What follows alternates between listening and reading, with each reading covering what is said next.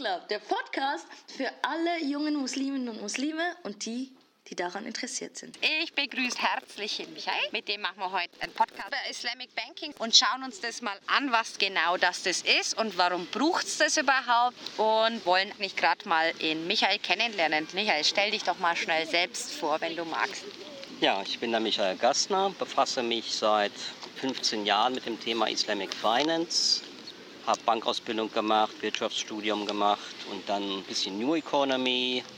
Als das dann vorbei war, mit einigen Turbulenzen, habe ich dann geguckt, wie kann man Islamic Finance für die muslimische Gemeinde in Deutschland machen, habe Artikel veröffentlicht, konnte dann auch ein paar Vorträge halten und ein paar Cover-Stories schreiben für Bankfachmagazin, habe auch ein Buch geschrieben, nur für Banker eigentlich gedacht, Ja. damit die wissen, wie es ginge, wenn sie dann wollten, für die drei, vier Millionen Muslime in Deutschland und immer Lobbyarbeit gemacht in Deutschland und um selber Arbeit zu finden mit Islamic Finance ohne Anbieter, bin ich dann irgendwann in den Golf gekommen und erstmal für zwei, drei Jahre bei der Bank Al Jazeera in Saudi-Arabien gelandet. Die kennt man auch, das ist eine größere, gell? Oder nee, den Nee, ist die- Fernsehchannel. kleinste, ja, Den Fernsehchannel Al Jazeera kennt man, genau. Das heißt halt Insel und da das eine Halbinsel ist, heißt da so ziemlich alles So. Es ist die kleinste Bank, aber die war auch sehr stark im Wertpapierhandel damals schon, die führende Bank in dem Bereich, aber sonst halt die kleinste von allen Banken. Okay, Wertpapiere und so weiter, das ist schon alles voll hoch. Wir fangen Ja. bei den Basics an. Und du hast versprochen, dass du, dass du das ganz einfach darstellen wirst. Ich bin ja gespannt. Versprochen, ich, ich habe gesagt, ich werde es versuchen, auch weil ich keine Chance sehe, dass ich das schaffe. Okay, wir fangen aber mit ganz easy peasy an. Wir fangen an mit Zins. Also, der Koran sagt, oder der Islam sagt, Zins ist haram. Aber was ist Zins und warum ist es haram? Das ist die schwierige Frage, die immer jeder wissen will, nicht wahr? Im Arabischen heißt es Riba, das heißt Zuwachs. Okay. So, und nach der herrschenden Meinung ist immer, wenn man Geld austauscht und da kriegt der eine mehr als der andere, dann ist das Riba. Okay. Äh, Für praktische Sachen habe ich das in dem ersten Buch, was ich geschrieben habe, als Geldzins bezeichnet, um es von Miete oder anderen Gewinnen abzugrenzen, dass das nicht dasselbe ist. Es gibt also unterschiedliche Arten, Geld zu verdienen und der Zins ist der, der nicht erlaubt ist. Wo kriegt man denn Zins? Ich weiß, als Kind hat man bei der Bank ganz viel Zins gekriegt. Da haben sie dann mit dem Kinderknacksclub, zum Beispiel die Raiffeisenbank, auch Werbung gemacht. Und dann hat man uns erklärt, wenn du jetzt 100 Mark da drauf machst, dann kriegst du am nächsten Jahr 110 Mark und so. Also das heißt, irgendwie wird ja das mehr. Aber A, warum wird das mehr? Und B, wo kommt das dann her? Und C, warum soll das also Sünde sein? Warum ist das haram? Ja, also man muss sich besser anschauen, wer schuldet einem das Geld, wenn man das gibt. Das Geld bekommt wer anders, der einen Kredit nimmt. Ob das dafür ist, ein Auto zu kaufen oder einen Fernseher oder was auch immer man gerne zu viel ausgibt. Und beim Zins ist so, wenn man einen Kredit aufnimmt bei der Bank von Geld, einen Geldkredit aufnimmt, dann wächst er eben auch um 10 Prozent pro Jahr. Und auf die Zinsen zahlt man nächstes Jahr nochmal Zinsen und so Okay. weiter und so fort. Das wächst also fachlich ausgedrückt exponentiell, also immer schneller und schneller. Aber auch bei dem, wo Schulden hat. Also der, wo zum Beispiel 10.000 Euro oder Franken geholt hat, weil er jetzt ein Audi kauft und der hat jetzt 10.000 geliehen, der muss mehr zurückgeben als die 10.000, wo er geliehen hat. Ist das so Ja. richtig? Nicht nur, dass er mehr zurückzahlen muss, sondern wenn er nicht pünktlich zurückzahlt, werden die Schulden auch noch größer. Okay. Und dieser Zins, der wird halt wieder verzinst. Und dadurch werden die Schulden so groß. Also im schlimmsten Fall leistet er dann 10.000, weil den Audi so cool finde ich und dann muss ich aber irgendwann 12.000 oder 13.000 zurückzahlen, wenn es blöd kommt.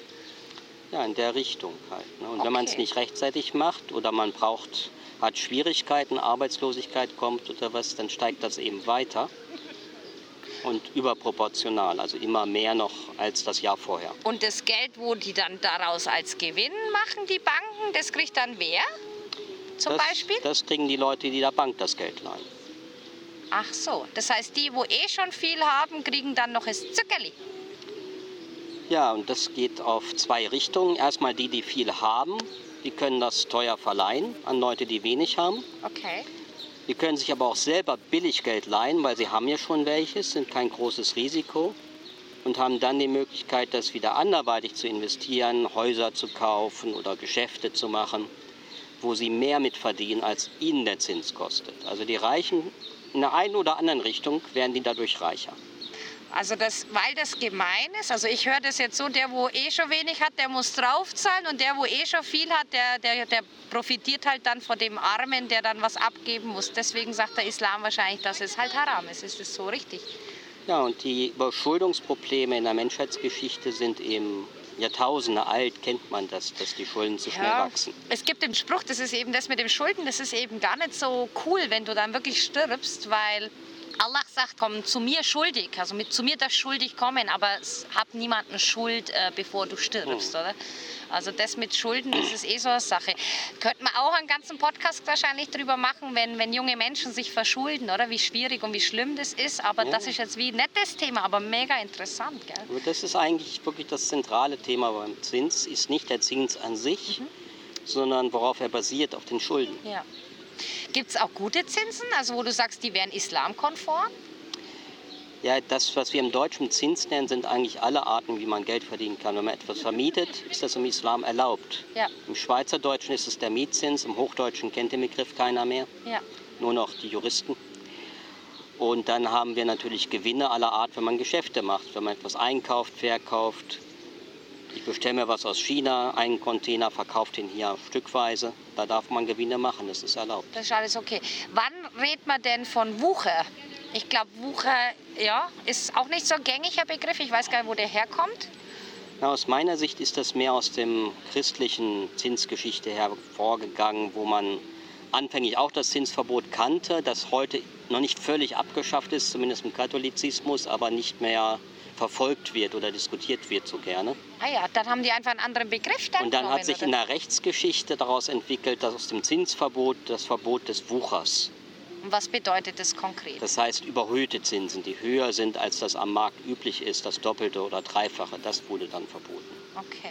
Also dann kennt das Christentum auch das Wucher oder denn das zu viel oder dieses äh, quasi ein ja, Halsnett vollkriegen und hat deswegen auch interveniert und hat gesagt, hey, Wucher Oh. ist aber Sünde. Das ist aber auch in der deutschen Rechtsgeschichte oder schweizerischen Rechtsgeschichte. Überall gibt es Wucherverbote, wenn man wirklich übertreibt bei dem Zinssetzen. Wer macht das heute bei uns? Gibt es irgendwie eine Wucherstelle, wo dann sagt, ey, stopp, das nee, ist das zu ist viel? das Gericht. Da kann man das vor Kann- Gericht Ah, ja. bringen und sagen, das zahle ich nicht. Ne? Okay. Und dann schaut der Richter oder entscheidet Ja, der. Richter, ob das wirklich Mhm. Wucher ist oder nicht.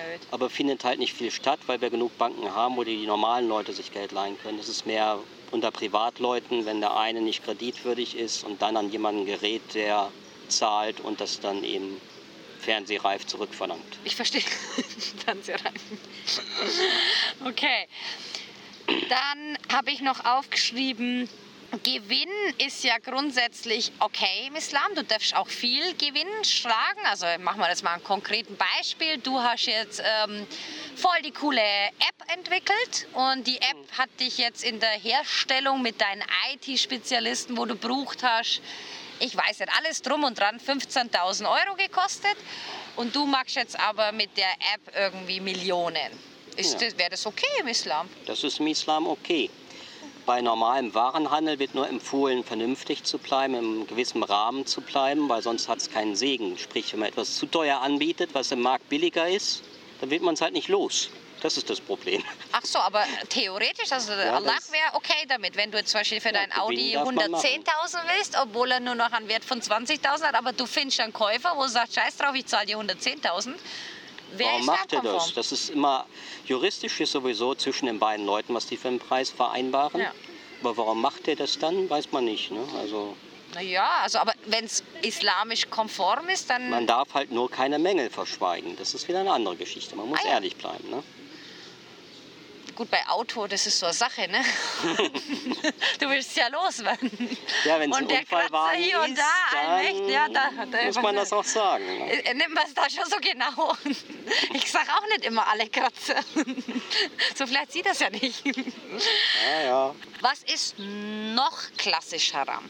Also Kredit habe ich noch halt aufgeschrieben, weil du Kredit schon angesprochen hast. Wie, ist, wie sieht der Islam das mit den Kreditleihen und so? Wie ist das? Also Ja, das geht ja in der Regel gegen Zins, nicht zinslos. Nur unter Freunden leiht man sich was zinslos, aber Wie macht man das bei einer islamkonformen Bank dann zum Beispiel? Die macht Kaufgeschäfte oder vermietet. Okay, Also entweder verkauft sie einem ein Gut, geht mit Aufpreis okay. und damit ist sie auch eine Haftung. Wir haben ein schönes Beispiel zu Immobilien in Deutschland, das den Unterschied vielleicht ein bisschen besser klar macht. Da gab es Leute, die haben Immobilien verkauft und gesagt, das ist sehr steuergünstig, kauft das, unterschreibt hier mal diese zehn Verträge. Die Bank hat auch schon Ja gesagt. Die finanziert euch das. Ihr braucht dann nur 10 Prozent und dann habt ihr eine Immobilie und spart wahnsinnig Steuern. Und dann? Haben sie unterschrieben und gemacht. Zwei Jahre später kam raus, die haben betrogen bei den Immobilienpreisen. Die waren nur die Hälfte wert.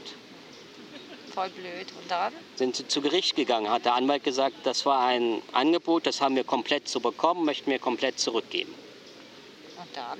Hat der Richter gesagt, ihr könnt die Immobilie gerne an die Firma zurückverkaufen. Die war in der Zwischenzeit nicht mehr Natürlich existent, die war natürlich pleite, ne? Selbstverständlich. wahrscheinlich schön in Südamerika. Ah, Aber äh, den Kredit, was ist denn daran falsch von der Bank? Den ja, nur dann, wenn du eben, wie du gerade schon gesagt hast, halt ähm, mehr zurückzahlen musst, als du ja, bekommen ja, hast aber und aus, die ganzen aus Strafen. deutscher Sicht Aha, war da okay, nichts dran okay. falsch. Ja. Der Kreditvertrag war gültig. Okay. Nur der Kaufvertrag war ungültig, weil der hatte Betrug. okay. So, und bei einer islamischen Bank ist so, auch in Warte kurz, Deutschland. bleib bei dem Beispiel. Hm? Haben die dann Recht bekommen? Nicht? Weil der Kaufvertrag ist ja auch wieder bindend und ist ja auch wieder ja, aber die. Firma, die verkauft hatte, war ja kaputt. Ach so, du hast quasi nicht mit dem hat man, Vertragsgegner wieder schauen können, nee, du zum- hast eine Immobilie, die Vertragsgegner. ist die Hälfte wert, deine Schulden sind 100 wert, die Immobilie 50, den Rest darfst du bezahlen. Das ist ja voll scheiße. Ja, das fanden einige nicht so gut, die konnten damit nicht leben. Aber Dass sowas gibt. der Deutschland. Unterschied war dann halt im islamischen System, das verstehen auch viele Muslime dann nicht, oder muslimische Volkswirte und so, sagen, da ist kein Unterschied mehr Mhm. bei einer Baufinanzierung. Da ist dann halt so, die sind Partner in dem Geschäft. Die haben mitgekauft. Die müssen gucken, ob der Preis halbwegs stimmt. Wenn da Betrug bei ist, dann haben die ein Problem. Ich verstehe es ja, du musst es an einem konkreten Beispiel Ja. machen. Also, Die weil Geld islamische Geld, Bank. Ja? Die hätte dieses Haus gekauft, zusammen mit dem Kunden und ihm stückweise verkauft. Ach so, also quasi wie Miete zahlst dann Ja. an die Bank quasi den Teil wieder zurück. Ich, ich kaufe das Steinchen für Steinchen dem wieder ab. Und das funktioniert ohne Zinsen, weil eben das gehört erstmal der Bank und du zahlst eigentlich deine Miete oder deinen Ja. Kaufpreis der Bank zurück. Und die Tilgung, die man bei der Bank normal bezahlt, das ist eben der, der Kauf auf Stückchen. okay, Und dadurch ist die Bank mit in der Haftung. okay, Wenn die Immobilie nur die Hälfte wert ist, dann trifft es die Bank genauso. ja. Das sind beide. Ja, das überlegt einmal. die sich. Deswegen gucken die sich das dann genauer an, was das auch wert ist mit dem Kunden. Aber theoretisch ähm, ist das doch mit dem, ähm, gut, da haben wir jetzt einfach einen blöde, äh, blöden Moment, weil du ja, ähm, ich glaube, du hast die Pole Position gerade in Deutschland und in der Schweiz zum Haus kaufen, weil der Hypothekarzins, der ist ja, Ja, ja. irgendwie am Boden. Und dann wäre es ja eigentlich im Moment sogar tatsächlich islamkonformes Haus kaufen. Tatsächlich. Ja, ganz Nullzins haben wir noch nicht. Fast, aber oder? 0, Komma irgendwas. Jetzt muss ich kaufen, sagt die türkische Mama. aber eben theoretisch, ich habe zu ihr gesagt, das ist der beste Zeitpunkt, weißt, halbwegs islamkonformen Kauf abzuwickeln. Es geht nicht so sehr um die Höhe nach den gelehrten Ecken, tatsächlich. Das kleine Problem in Deutschland hat man zumindest KT-Bank, die so langsam Baufinanzierung mit anbietet, obwohl sie sehr klein ist und nicht die Stückzahlen machen kann, die der Markt bräuchte an Baufinanzierungen für Muslime. Dafür sind die einfach selbst zu klein. Okay. Die hatten, sind gestartet mit 80 Millionen Euro Eigenkapital. Dann weiß man so, nach 100 Wohnungen wären die am Ende. Ja, mehr geht nicht mehr. In der Schweiz noch weniger. In der Schweiz 60 Immobilien vielleicht. Ja, da wollen wir lieber nicht drüber reden.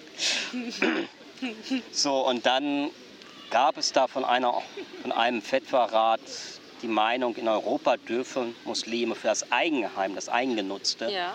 auch auf Kredit kaufen, weil das zu den grundlegenden Notwendigkeiten Und gehört. vor allem, weil es nicht anders geht. Ich hatte, ich hatte dir das in einem Vorgespräch schon erzählt, dass wir eine bosnische Familie kennen. Die sind zur Bank gegangen mit Bargeld, 130.000 Euro. Und die Bank hat gesagt, wo habt ihr das her? Und sie haben gesagt, haben wir immer daheim gespart. Das, die haben das denen nicht geglaubt. Ne? Die mussten wir einen Nachweis liefern, die mussten, weißt du, wie viele Kontoauszüge bringen, zum zeigen, ja, die haben tatsächlich jeden Monat irgendwie 800 Euro abgehoben und unter dem Kopfkissen, wirklich klassisch, oder? Oldschool, unter das Kopfkissen.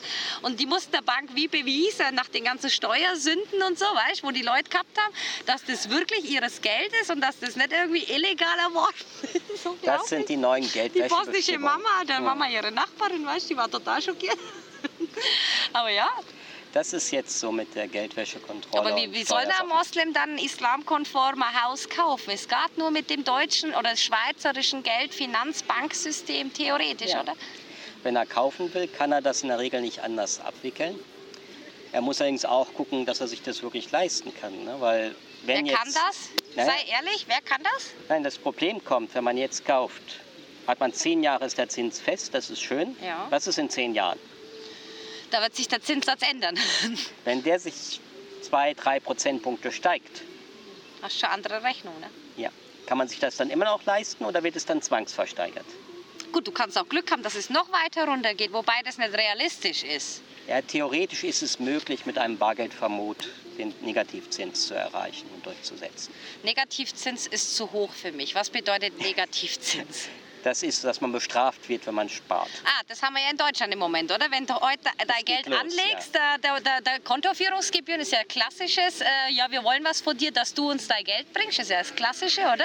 Aber ich habe mir sagen lassen, in Deutschland, wenn du dein Geld anlegst, machst du es mittlerweile fast schon miese. Na, hier in der Schweiz ist es ja noch schlimmer mit dem Schweizer Franken. Da ist tatsächlich, wird ein Kunden belastet, sein Kontoguthaben. Minus 0,5 oder minus 0,75 Prozent oder so wird abgezogen jedes Jahr. Wicke? Ja, von der Zentralbank wird weitergereicht, die Kosten.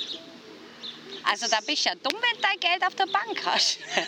Das tut weh. Deswegen hat, Sagte sie zum Banker. deswegen hat ja auch der Münchner Rückversicherung schon vor Jahren gesagt, als was beim Euro eingeführt wurde, wir heben das ab und tun das in den Keller. Das war die lustigste Geschichte in der Aber dann hast Tageszeitung du die damals. Inflation wieder. Ja, die muss ja Bargeld haben als Versicherung, einen gewissen Bargeldbedarf. Ach, jetzt check ich's. Dann Okay, haben jetzt die das ich, check ich. abgehoben, haben sich das tatsächlich in den Ich Keller hab- gelegt. Okay, okay, ich dachte, sie blöffen, weißt du, da haben wir mehr davon und so. Aber das hast du ja eben auch nicht, weil die Inflation darfst du ja auch nicht vergessen. Aber das Ja, ist jetzt die viel ist ja zu relativ niedrig, die Preissteigerungsrate. Okay, also Kredit, wie im klassischen Sinne, wie es quasi in Deutschland, in der Schweiz von unserer Bank präsentiert wird, ist eigentlich nicht islamkonform, eigentlich, Hm. aber wir kommen nicht drum rum. Was macht Fürs das mit, Eigenheim, sagt, fürs Eigenheim sagen einige Gelehrte eben, das wäre Erträg zumutbar oder nicht anders darstellbar und dadurch akzeptabel, weil das zu den Grundbedürfnissen gehört, wie Kleidung, Bewe Fortbewegungsmittel. Aber du darfst es nicht machen trotzdem, also wenn du jetzt äh, zum Beispiel sagst Eigenheim, das ist ja wirklich so, okay, ich brauche das jetzt, oder? Das ist mein Existenzminimum, oder? Aber wenn du jetzt zum Beispiel mehrere Immobilien kaufen willst mit dem System, wäre es tatsächlich haram, tatsächlich. Das ist voll krass. Ne? Nach Mehrheitsmeinung schon. Und das ist ja in Deutschland noch verrückter mit der Steuerbelastung. Ist es ja eigentlich günstiger, wenn ich eine Wohnung Mhm. Kaufe, die vermiete Ja. und selber zur Miete wohne. Was? Das wusste ich nicht. Ja, weil da kann ich die Zinsen nämlich absetzen in Deutschland als Aufwand von der Mieteinnahme. Ach so, Ja, und äh, ansonsten gehen die Zinsen so weg. weil du dann als Kann Reicher giltst, oder? Also das ist dann Reichensteuer, wo wir schon wieder drüber reden, oder? Nein, nein, das ist einfach, dass ich einen Betriebsaufwand habe. Weil ich ein Unternehmen Immobilie vermiete, kann ich die Miete als Ertrag und die Zinsen dagegen rechnen. Aber so ein Fuchs ist doch keiner, oder? Das macht doch keiner, wenn er fünf oder zehn Immobilien besitzt, dass er sagt, und, in, und ich hocke mich in keine einzige rein, sondern ich gehe eine miete, weil ich dann nur steuerlich besser fahre. Das macht doch kein Mensch. Ja, es gibt wohl doch ein paar, die das machen. Wow, okay. Wenn sie Geld sparen wollen, machen die da erst einmal die Rechnung auf. Wow. Krass, die Menschen. Ich habe mir nämlich letztens von einem Kollegen sagen lassen, die sind jetzt zweifache Eltern. Und er hat gesagt, die sind noch nicht verheiratet. Und er hat gesagt, ähm, am cleversten, am besten würden sie fahren, halte ich fest, wenn sie heiraten, sich scheiden lassen und er ihr quasi angibt, dann Unterhalt zu zahlen. Und dann halt einfach jeden Monat Geld auf ihres Konto transferiert. Ne? Dann habe ich gesagt, nicht dein Ernst. Sagt er, er hat die Rechnung gemacht, das ist wirklich alles durchgerechnet. So würde er am günstigsten fahren, weil dann wäre er quasi ähm, ein Alleinstehender, wo halt äh, Kinder und Frau noch versorgen muss und dann muss der praktisch keine Steuern mehr bezahlen. Ne? Also ganz, ganz wenig nur noch. Und ich gesagt, das macht doch keiner. Und er hat gesagt, weißt du, wie viele das machen? Aber du hast eben gefahndet, also sie kommen kontrollieren, weißt du, Machst eine teilweise. Einliegerwohnung, willst halt nah bei den Kindern sein? Wir machen, Nein. also dass, dass Menschen solche Sachen machen, um Geld zu sparen und solche Alles Füchse. Mögliche. Wir, ja, das ist jetzt nicht zitierfähig, das kann ich später mal erzählen. Unglaublich. Okay, Ja. also gut, wir haben über Islamic Banking schon äh, hier und da ähm, gesprochen, beziehungsweise gesagt, dass es hier und da Sachen gibt, aber jetzt gehen wir mal in die Materie rein. Was genau, Werner, ist Islamic Banking oder ist islamkonforme, also ist Halal Banking? Wie müsste sowas ausschauen? Und gibt es- das schon? Ja, in Deutschland, wie gesagt, haben wir die KT-Bank bekommen, nach langer Wartezeit und vielen Gesprächen. Was läuft jetzt da anders, wenn die da das Banking machen? Wie gesagt, bei der Immobilie sind sie halt Mitkäufer und dann kauft man denen das stückchenweise ab. Und was noch? Bei Fahrzeugen machen die das auch viel. Die machen viel Unternehmenskunden, weil da in dem Bereich können sie halt schon ein bisschen mehr finanzieren und die Margen sind besser als bei der Immobilienfinanzierung.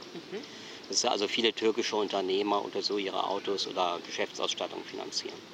Okay, jetzt haben wir über das ganz normale, der ganz normale Wahnsinn geredet, aber jetzt gehen wir mal noch tiefer in die Materie. Da reden wir jetzt von Trading.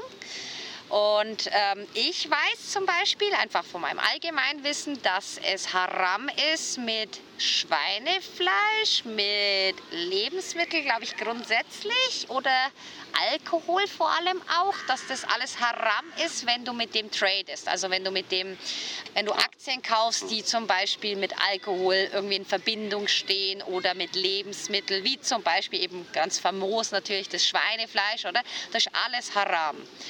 Kannst du uns da dazu irgendwas erklären? Was, warum genau, wieso, weshalb? Also ich meine, ich muss ja den Alkohol nicht suchen, oder? Kann ja trotzdem bei Jack Daniels Aktien kaufen, oder nicht? Warum darf ich das nicht? Ich darf nur die Flaschen verkaufen, nicht den Inhalt.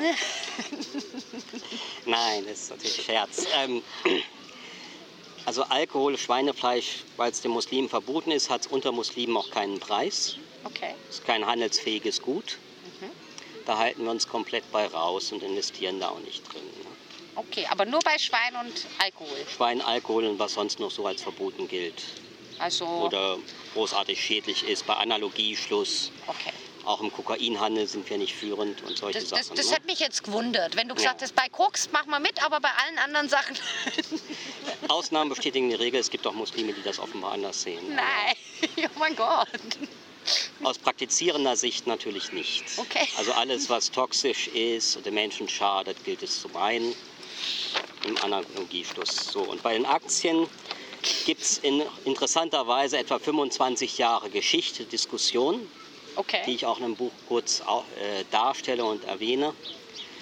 Also noch in den 90er Jahren galten Aktien grundsätzlich, weil da immer irgendwas haram bei ist, als haram bei den meisten Gelehrten. Das ist aber noch nicht lang her, 90er. Nee, das nee. sind gerade mal, wir reden von 20, 30 Jahren. Nee, das ist so kurz, nach, kurz vor der Zeit, wo ich anfing mit Islamic Finance. Da gab es das alles noch nicht so richtig anerkannt, Aktienhandel. Aber war ja noch kein Muslim, insofern nicht so schlimm. Ich verstehe. Oder bin ich gerade geworden, hab ich drauf geguckt. Okay. Okay. Aber ähm, dann ging die ganze Diskussion los und einige Gelehrte meinten, ja, es gibt ja Rechtsmaximen, die sagen, man beurteilt eine Sache nach der Mehrheit der Angelegenheit. Zum Beispiel kann man kein ungeborenes äh, Lamm verkaufen. Macht Sinn. Ne? Man kennt die Eigenschaften nicht, aber man kann ein Tier verkaufen, das schwanger ist. Weil das dann nach der Mehrheit nach der Mutter berechnet wird und nicht nach dem Kind. Aha. Und solche Überlegungen gab es. Könnte man das nicht genauso sehen mit den Aktien, dass da so ein paar Sachen sind, die wir nicht dürfen, Ja. wie das Kind verkaufen, obwohl es nicht geboren ist, jetzt wird es auch noch mitverkauft. Und wie gehen wir damit um mit den verbotenen Bereichen? So, und dann gingen dann mehrere Diskussionen und Research-Aufträge auch von diesen Fikr-Akademien, den Rechtsakademien hervor, die dann geforscht haben und Papiere veröffentlicht haben. Und immer lange Diskussionen. Und dann kamen sie auf den Gedanken halt, und mehr und mehr Gelehrte stimmten dem zu, ja, man kann es nach der Mehrheit nicht ohne weiteres begutachten, solange wir nicht was über diese verbotenen Anteile tun. Das heißt, auf der einen Seite ihr Ausmaß so begrenzen, dass sie wirklich geringfügig sind Okay. und auf der anderen Seite verbotenes Einkommen, das uns ja nicht gehört, weil es uns ja verboten war, ähm, dass das dann eben weggegeben wird an eine Charity. Das ist Okay. dann aber keine Spende im Sinne einer Spende, sondern ein Weggeben von verbotenen Teilen, weil wir es den Eigentümern nicht zurückgeben können. Wir wissen nicht, wem es gehört. Ja. Geben wir den gleichen Betrag eben für wohltätige Zwecke aus. Und auf der Basis, mit der Methodik wurde es dann genehmigt und ist jetzt eigentlich, sage ich mal, die herrschende Meinung. Es wird immer noch Gelehrte geben, die es ablehnen. Was ich aber nicht verstehe, also natürlich das mit Alkohol und Schweinefleisch, das leuchtet mir ein, oder? Dass der normale Moslem oder auch diese ähm, ja, Islam interessierten Banken, dass die halt mit Schweinefleisch und mit Alkohol nicht äh, Wertpapiere kaufen und verkaufen, das leuchtet mir ein. Aber mit normalen Lebensmitteln ist Ja, es das ist voll kein easy, Problem. oder was? Ist kein Problem, es sei denn, es ist jetzt eine deutsche Schlachterei, die 50% Schwein schlachtet. Ja. So in etwa wird das liegen. Dann werden ja auch sagen, nee, ein bisschen viel Schweinkram. Ne? Aber weißt du, warum ich das nicht verstehe oder warum ich so Mühe habe? Es gab doch mal vor, was weiß ich, fünf, sechs Jahren ungefähr, da hat es doch irgendein südamerikanisches Land, glaube ich, so erwischt, weil die Leute den Reis viel zu hoch gehandelt haben und dann konnte die eigene Bevölkerung den Reis, nee, Philippinen war es. Und dann konnten die Filipinos ihren eigenen Reis nicht mehr kaufen, weil sie es nicht mehr bezahlen konnten. Und da habe ich gedacht damals, ja, aber das kann doch auch nicht islamkonform sein oder halal sein, wenn jetzt du das so hoch handelst, den Reis, dass die eigene Bevölkerung verhungert, weil ihr Banker das gemacht habt. Verstehst du, wie ich meine? Das war jetzt kein Aktiengeschäft, sondern da geht es dann um die Grundnahrungsmittel wie Reis oder Richtig. Deutschland Kartoffeln, anderswo ist Weizen, Richtig, ja. der, das für Brot benutzt wird und stark importiert werden muss. Da ist Hortung nicht erlaubt oder so. Da gibt es Beschränkungen. im Hortung. Islam. Also im Sinne von, du darfst nicht irgendwie für 100.000 Menschen Reis auf die Seite tun, weil du das Gefühl hast, das verkaufe ich in den nächsten paar, oder das Trade Natürlich geht der Preis hoch, wenn ich ganz viel Bunker. Bunker oder Corner, wie man Ach das sagt. so, jetzt kapier ich. Du kannst den Preis auch uftreiben, indem du Natürlich, einfach was wenn ich die Ware aufkaufe, geht der Preis hoch. Darf ich auch machen bis zum gewissen Grad. Ich muss halt meinen Sackgrad, meine zweieinhalb Prozent pro Jahr drauf zahlen, wenn ich Okay. was horte. Aber wenn ich das bei Grundnahrungsmitteln mache und den Markt leer kaufe, bis die Leute hungern, sage jetzt kriegst du es aber für einen zehnfachen Preis. Ist doch echt ein Freundschaftspreis. Das geht halt nicht. da redet man wieder von, also Ja. weil die Christen sagen Wucher und, und, Das ist- und in das der Islam sagt Geldgeschäft und das, ist wieder haram. Nee, das ist richtiger Wucher. Das ist- ne? ja, das, das- ist richtig das überzogener richtig. Preis und das ist eben auch mit der Absicht, den Preis hochzutreiben und die Leute auszuplündern. Und sowas machen Bänke. Nicht Banker per se. Es gibt äh, Warenterminbörse, wo das dann denen vorgeworfen wird, da kann man das mitmachen. Also die, die größte Hortungsaktion im letzten Jahrhundert war eigentlich im Bereich Silber. Die Handbrüder wollten alles Silber der Welt aufkaufen, um den Preis zu diktieren. Ihnen ist aber das Geld ausgegangen, dann ist der Preis zusammengestürzt und sie waren pleite. Das kann natürlich auch passieren. Das ist dann okay, wenn man da mit Silber spielt, sollen sie machen, aber bei Grundnahrungsmitteln geht das nicht. Wenn man jetzt irgendwelche Luxusgüter damit handelt, dann tut das nicht so weh. Das ist kein Das habe ich mir jetzt auch gerade gedacht. Also dass bei Grundnahrungsmitteln, wo du das magst und es schadet jemandem, ist es haram und es ist Sünde. Wenn du aber jetzt zum Beispiel, keine Ahnung, Rolls Royce, irgendeine ganz Special Edition, davon gibt es nur 100, werden nur 100 hergestellt und du tust jetzt die 100 kaufen und wegbunkern, weil du das Gefühl hast, in fünf Jahren haben die noch viel mehr Wert, weil es niemandem schadet, ist es Kopf wie gesprungen und dann wäre es okay. Ah ja. Dann nehmen Okay. sich die Reichen nur untereinander das Geld weg. Richtig. so. Aber eigentlich, das ist voll schön, dass wir das jetzt so aufgeklärt haben, weil das ist eigentlich wie alles im Islam. Schalt dieses Hirni ein, denk drüber nach. Wenn du das Gefühl hast, na, das passt eigentlich nicht so, dann ist es wahrscheinlich auch nicht so gut, oder? Aber wenn du das Gefühl hast, was, ich schade doch niemanden damit und ich, ja, du tust den Preis hoch, das ist immer so, oder? Wenn du was wegbunkerst und rar machst. Aber dann wäre es voll easy. Also sprich, man kann nicht sagen per se, Mir fällt jetzt noch ist. ein, die letzte Hortungsaktion, die wir alle kennen, die berühmt geworden ist. Die Toilettenpapier. Ja, das war halt kein Grundnahrungsmittel und als Muslime waren wir davon auch nur bedingt betroffen. Ja, das stimmt. Ich habe mir auch gedacht, wascht euch doch. Was ist jetzt das Problem? Die wissen nicht, wie es geht. Das ist so gruselig. Aber ich musste so lachen. Da hat einer, das ist so gemein, da hat einer extra ähm, äh, Tapete äh, machen lassen mit WC-Papierrollen und hat die ähm, an seinem Badfenster hin und das sind dann irgendwie so 100 Rollen. Und die Leute waren so sauer in Deutschland. Die haben Eier und Tomaten und so geworfen, bis sie kapiert haben, oh, das ist nur ein Spot. Wir kommen vom Thema ab. Ja. Okay, auch das ich, für mich leuchtet es total ein. Für mich ist es voll, ähm, verstehe das, oder? Wo wird es noch trotzdem Stolpersteine geben in dem ganzen Aktienbusiness, wo du sagst, da sollten Muslime auch die Finger davon lassen? Also Alkoholhammer, Schweinhammer und wenn du eben was weghortest und dadurch eben die Wirtschaft Ja. einbricht wegen dir. Das ist alles haram. Klar. Was noch? Alles, was im Prinzip den Menschen schadet, nimmt man Abstand von. Wie ist es mit ähm, ärmeren Ländern? Ist grundsätzlich wie auch okay, weißt, in ärmeren Ländern reinzugehen und dort Papiere zu kaufen? Ja, die brauchen ja gerade Kapital, um aus der Armut rauszukommen. Wenn ihnen keiner Geld gibt, allein ist das schwierig. Achso, das wäre sogar vielleicht eine gute Tat, oder? Dass du sagst, okay, ich muss jetzt da nicht irgendwie in der Schweiz einkaufen, ich kann das auch irgendwo anders machen, Wertpapiere mir holen, Aktien mir holen. Man kauft ja meist auch global, um das Risiko zu streuen, wie Ja. es auch im Koran empfohlen ist und Ah, im ja. Alten Testament auch.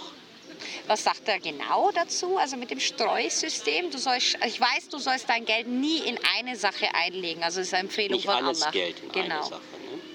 Einmal gibt es halt diese Suche, wo der Prophet Jakob seinen Kindern sagt, geht nicht alle durch dieselbe Tür nach Kairo rein, sondern durch verschiedene, damit Okay. wir euch nicht alle auf einmal erwischen. Das ist metaphorisch dann gesprochen wahrscheinlich? Nee, das war wirklich zur Risikostreuung. Darauf beziehen die sich im Islam dann, wenn es darum geht, Risikostreuung zu erklären. Okay. Und im Alten Testament die Aussage von König Salomon, halt in sieben, acht oder noch mehr Sachen zu investieren, damit, wenn ein Unglück kommt, es euch nicht so trifft. Das war also sehr, Das sind aber schon Vordenker. Auf den ne? Punkt, ne? Also wir reden jetzt von höherer Wirtschafts-, äh, von, von höherer, ja, höherer es ist erstaunlich viel darüber drin, was man dort in den Schriften wiederfindet ne? und was den Leuten nicht bewusst ist. Also weißt du, wir reden ja jetzt von, also wirtschaftliche Begriffe, da kennst du wahrscheinlich jetzt alle und so, aber wir reden jetzt schon von, ja, von, von, von Umverteilung, von Verteilung von Geldern und so. Das ist schon höhere Mathematik oder höheres Bankwesen, dass das der König Salomon schon auf dem Trichter hatte, ist schon krass. Der hat Das ja wirklich auch- was drauf gehabt. Sind ja auch alles da, die Ecke war immer Handel. Und die Araber haben bis China gehandelt. Echt? Damals schon? damals schon. Mit richtig riesen Karawanen. Diese Kamele Durch konnten. die Wüste. Jedes Kamel konnte einen Jahresbedarf eines Menschen decken an Lebensmitteln. Ohne Scheiß. Das konnten die so wegtragen. An Das arme Ding Weizen, wahrscheinlich voll, Reis voll und sonst beladen. Oh Gott. Das waren die LKWs seiner Zeit. Krass. Ein, Ja. ja. ein, ein Kamel, ein Jahresbedarf an Mensch, was, was der Mensch braucht. Ja. An Lebensmitteln aber nur. Ja. Also Getreide und so weiter. Und das ist auch das, was man selber eigentlich als Notreserve haben sollte für seine Familie. Dass man ein Jahr überleben würde, ohne dass man Arbeit hätte. Ja, oder wenn der Haupternährer verstirbt, ja, dass dann noch für die Familie noch für ein Jahr genug da ist.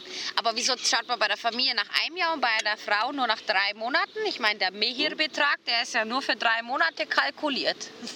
Das ist ja voll gemein. Kann man das nicht ändern? Ich will, Ja, ich will dass es reformiert schon, ne? Ich will, dass das angehoben wird, auch auf ein Jahr. Das wäre weißt Ah, du viel. so. Was krieg ich dann? Gar nichts, du bist ja Mann, du findest schon eine Lösung. Ja, die fangen alle an, dann die christlich-orthodoxen zu heiraten. Weil da kriegen die das Geld. Ja, super.